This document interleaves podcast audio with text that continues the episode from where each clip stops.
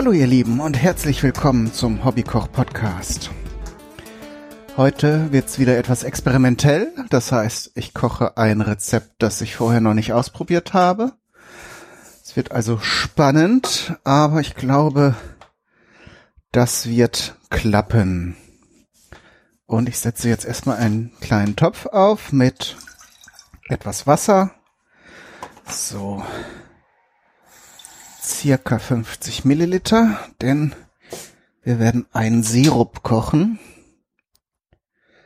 Also höchste Stufe. Und dann brauche ich noch Zucker. Zucker, Zucker, Zucker, Zucker. Hm. Der ist immer auf Wanderschaft hier in der Küche. Äh, hätte ich mir bereitstellen müssen.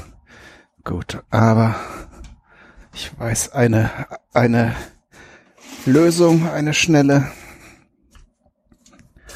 In der Speisekammer habe ich nämlich noch ein Paket. so.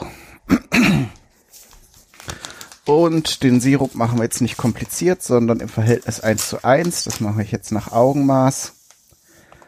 Okay. Und ihr fragt euch vielleicht schon, wenn ihr den Sendungstitel nicht gelesen habt, was ich machen werde. Und das werden wir jetzt auflösen. Es wird Sorbet geben. Das kennen viele als den kalorienarmen Nachbarn des gewöhnlichen Speiseeis.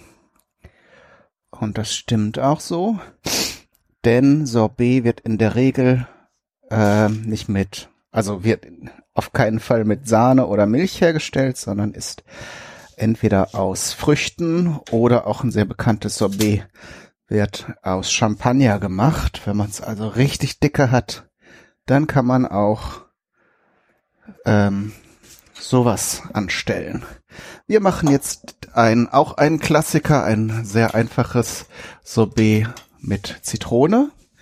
Gerade jetzt zur warmen Jahreszeit ist dieses säuerlich fruchtige natürlich super erfrischend und ich hoffe, dass ich jetzt nicht so viel Zucker habe, dass das Ganze nicht mehr funktioniert. Also, dass es zu süß ist oder so. Auf jeden Fall werde ich hier zwei Zitronen entsaften. Und im Grunde könnte man ein sehr einfaches Sorbet aus Früchten, jetzt zum Beispiel Beeren, Obst oder sowas, äh, machen, die einfrieren oder vielleicht sogar schon gefroren kaufen und dann mit einem guten, starken Mixer oder Pürierstab zerkleinern, nach Geschmack noch nachsüßen und dann hätte man auch schon ein sehr einfaches Sorbet. Kann man natürlich dann auch noch zu einem Speiseeis erweitern, indem man einen Klacks Sahne zugibt. Aber so ein Fruchtsorbet ist jetzt kein Hexenwerk. Ich werde jetzt mal eine Variante ausprobieren, ähm, die man auch im Gefrierfach machen kann und die vielleicht auch noch sehr schön schaumig wird. Ich werde ähm, Eiweiß dazu geben, also geschlagenes Eiweiß, sprich Eischnee.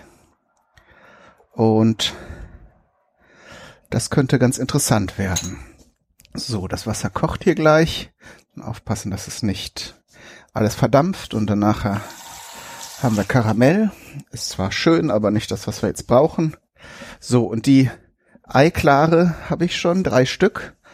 Ich hatte nämlich für die letzte Folge, für die echte Carbonara, richtig gute Eier gekauft, weil wenn man das so roh verspeist, ist das ja immer schon äh, wichtig, dass man hochwertige Eier nimmt, nicht so die billigsten außer Legebatterie, die dann vor Medikamenten und anderen Substanzen strotzen.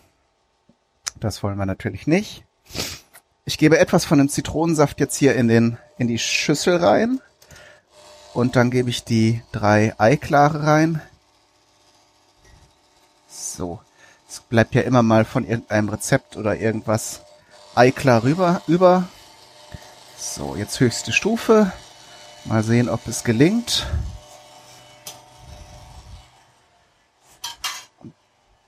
So, das hier muss eigentlich nur aufkochen, der Sirup bis sich der Zucker aufgelöst hat. Das ist jetzt der Fall. Jetzt mache ich den Herd aus und lasse das Ganze etwas abkühlen. Zu dem Eiklar gebe ich jetzt noch eine Prise Salz. Das soll auch helfen, die beim Eischnee schlagen. Ah, es geht noch eine Stufe mehr. Mal sehen, noch tut sich nix. Hoffe ja. Ich hatte schon mal in diesem, in diesem, in dieser Küchenmaschine Eischnee versucht zu machen. Das ging nicht. Vielleicht ist das auch mit dieser Metallrührschüssel nicht so optimal. So, was ich aber jetzt hier den, dem Sirup schon mal zufüge, ist das Fruchtfleisch, was jetzt beim Saftherstellen übrig geblieben ist. Und von der einen Zitrone werde ich jetzt noch etwas Schale abreiben. So, das gibt natürlich nochmal extrem zusätzliches Zitronenaroma. Und in dem Sirup verteilt sich das natürlich jetzt schön entsprechend. So, aber nicht zu viel. Sonst wird's vielleicht etwas bitter. So, und dann kann ich die zweite Zitrone auch auspressen. Das reicht dann von der Gesamtmenge aus für das Sorbet, hoffe ich. Ich habe auch hier jetzt Bio-Zitronen genommen, deshalb kann ich die Schale verwenden. Die sollte man trotzdem auch ähm, abwaschen, weil die in der Regel gewachst werden, damit sie schön glänzen und auch lange halten. Ähm, eigentlich müsste man die richtig gründlich abwaschen, denn dieses Wachs ist schon relativ hartnäckig. Aber ist, glaube ich, auch gesundheitlich unbedenklich, wenn man da jetzt ein bisschen aus Versehen mit verspeist von diesem Wachs. Ist halt nur keine appetitliche Vorstellung, dass man da im Grunde Kerzen frisst. So, ich muss jetzt hier gerade mal ein bisschen hantieren nebenher.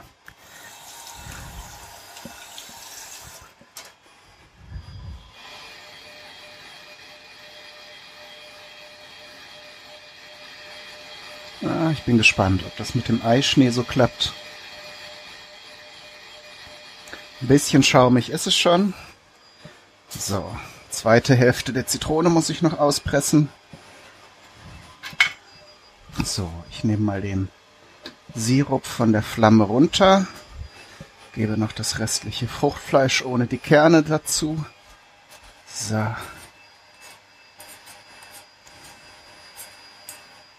Das Ganze muss ein bisschen runterkühlen. Das werde ich nachher zu dem Eischnee geben, was im Idealfall dazu führt, dass der ein bisschen sterilisiert wird, also da eventuell vorhandene Keime abgekühlt werden, äh, abgetötet werden. Abgekühlt natürlich nicht bei einer heißen Flüssigkeit. Aber kochen darf es auch nicht, sonst haben wir da wieder so eine Eierpampe. So.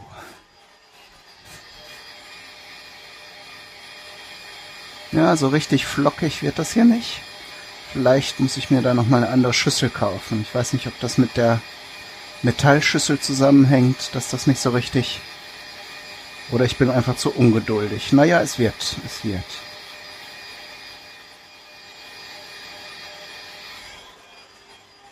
So, ich glaube, ich kühle mal hier die Flüssigkeit, die, den Sirup, noch mit dem restlichen Zitronensaft ein bisschen runter.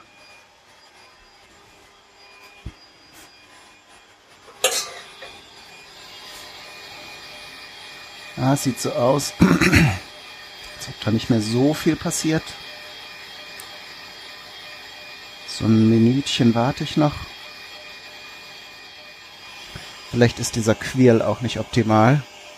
Mit dem Handrührgerät ging das immer einwandfrei und schnell. Aber der hier dreht sich zwar wild im Kreis, aber so richtig. Hm. Ich werde mal beginnen, hier so ein bisschen von dem Zitronensirup zuzugeben und mal gucken, was passiert. in kleinen Schlückchen.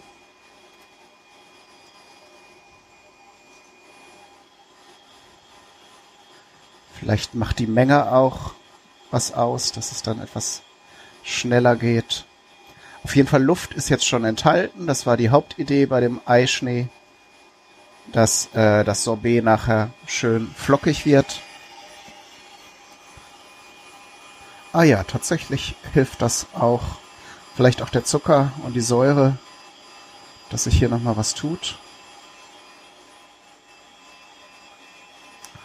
Auf jeden Fall erzeugen wir hier einen schönen Zitronenschaum. Mal sehen, ob der nach dem Gefrieren was kann.